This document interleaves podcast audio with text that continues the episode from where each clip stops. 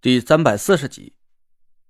现在大厅里所有人都很清楚，这件压轴拍品五彩翡翠空谷幽兰，实际上的竞争者就只有两个人，一个是我，一个是花姐，其他人是没有胆量，也没有这个财力去参与竞争了。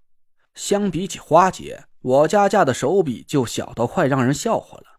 花姐把价格从三千万一下抬到了五个亿，而我呢，却只加了五十万。大厅里鸦雀无声，有的人是在担心我到底能不能顺利拿到这件拍品，而大部分人却是在看热闹。那若兰这时候已经是几乎不加掩饰了，她的眼神直勾勾的盯着花姐，我越来越紧张了，呼吸不自觉的沉重了起来，手心里满是汗水。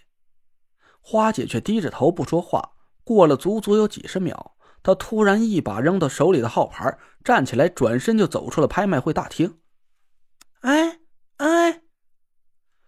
那若兰目瞪口呆的看着花姐的背影，整个大厅的人都傻了。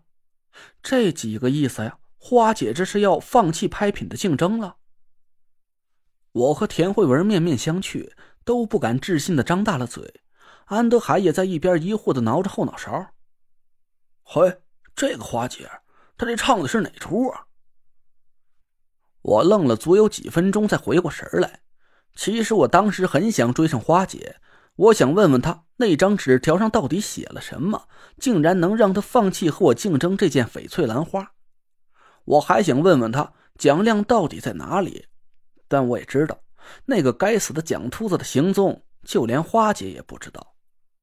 不然他肯定会在大厅里就一把揪住蒋亮。像撕扯一张废报纸一样，把蒋亮给撕成碎片等我回过神来的时候，那若兰早就敲响了编钟，宣布本次拍卖会圆满结束。而我也如愿以偿的拍下了零四八号压轴拍品五色翡翠空谷幽兰，成交价是五亿零五十万。这也打破了安德海刚刚创下的七宝居历届拍卖会的交易记录。我刚想起身去寻找蒋亮的下落。那若兰却和鬼一样的出现在我的面前，她拍了拍手，身后的一个小姐姐妖妖娆娆的端过一个盘子，上面放着四杯香槟。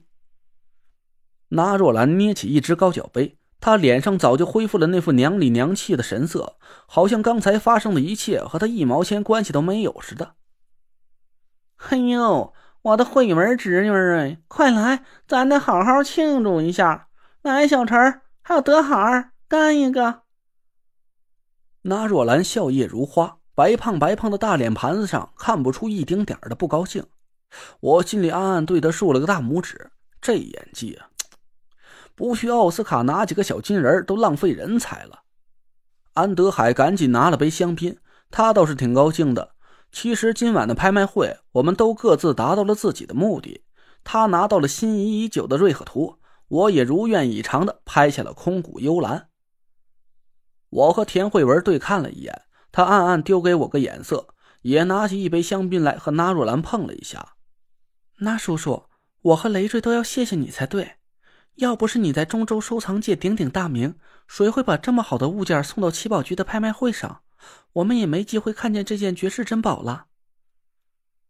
哎呦，还是慧文侄女会说话。嘿嘿，来呀，小陈儿，你怎么还拉个脸呢？东西都归你了，就这么猴急的想拿回去呀？嘿嘿，你呀，今晚上就不好好的睡觉都行。我正在探头探脑的看着离开拍卖会大厅的人，可那若兰却一个劲儿拿着酒杯在我眼前晃来晃去的。我无奈的端起香槟和他碰了一下，他干了杯子里的酒，脸上的神色是琢磨不定。好好干，有前途啊！我愣了一下。这话是个什么意思啊？我怎么听着就像是在讥讽我似的？那若兰眯细眼看着安德海，眼神里闪过一丝皎洁。哎，德海儿啊，本来呢，你打破了咱七宝居历届拍卖会的交易记录，今儿晚上的主角应该是你才对。只可惜呀，这记录还没等捂热乎呢，转眼就让小陈给抢过去了。那若兰这话一出口，我们几个人一起愣住了。我靠，竟然当面挑拨我们几个的关系，这也太赤裸裸了吧！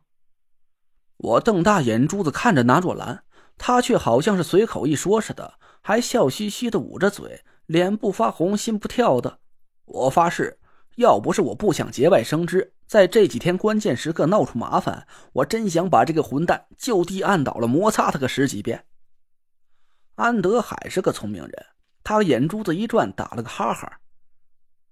那也说笑了，我今儿个能拍下这幅瑞鹤图，早就心满意足了，哪还想什么记录不记录的事啊？再说了，要是没有慧文跟小陈仗义出手，我也得不着这个宝贝，不是？就冲人家这二位这人品，对我老安这份人情，今儿晚上主角就非他俩莫属了。安德海这几句话是很有水平的，既让那若兰挑不出他什么刺儿来，又让我跟田慧文听着也很受用。我们几个人又客套了几句，安德海放下酒杯告辞离去。田慧文笑着看向那若兰：“那叔叔，那几件东西，嘿，你个小机灵鬼儿！”那若兰翘着兰花指点了田慧文一下。咱说好了的事儿，你那叔叔还能反悔不成？走着，咱提货去。那若兰斜瞟了我一眼，嘻嘻一笑，就头前带路了。我和田慧文跟着他走出了大厅，绕到了后面一间很宽阔的房间前面。我们刚一靠近那个房间，门口的两个穿着黑西装的人就突然警觉起来，刀子一样的眼神死死盯住了我和田慧文。好崽子们！都给我精神点儿，可别让这些个牛鬼蛇神的跑进来偷了我的宝贝！那若兰拿腔拿调朝着几个人说道。他们赶紧立正鞠躬，打开门，把我们几个人呢让进了房间里。我一进房间就被吓了一跳，就好像进了东海龙王藏宝的地下宫殿里一样。房间里的窗帘都被拉得紧紧的，几盏刺眼的仙气灯挂在房间的各个墙壁上。把屋子里照的是一片雪亮，一点视觉死角都没有。十几面黑色的法兰绒窗帘足有巴掌厚，一丝光亮也透不进去。几十个大大小小的保险柜堆放在房间的地板上，每隔两步远就有四五个穿着黑西装的壮汉严阵以待的守护着。虽然他们的手里都没有武器，但我还是隐隐看出了点门道。这些人的腰间都鼓鼓囊囊的。肯定不会是放着块干粮，我心里是暗暗吃惊。看来这些人都是那若兰请来的保镖了。他确实不愧是中州有名的收藏界大佬，底蕴是真的不凡。那若兰看我脸上变色，他得意的笑了笑，随后叫过一个保镖来，低声吩咐了几句。保镖点点头，带着我们来到了一个保险柜前。零零三号。保安沉声说了一句，突然，我身边一下子站出六个壮汉，把我团团围了起来。我大吃了一惊，不敢置信的看着一脸坏笑的拿若兰，这，这是要砸明火啊！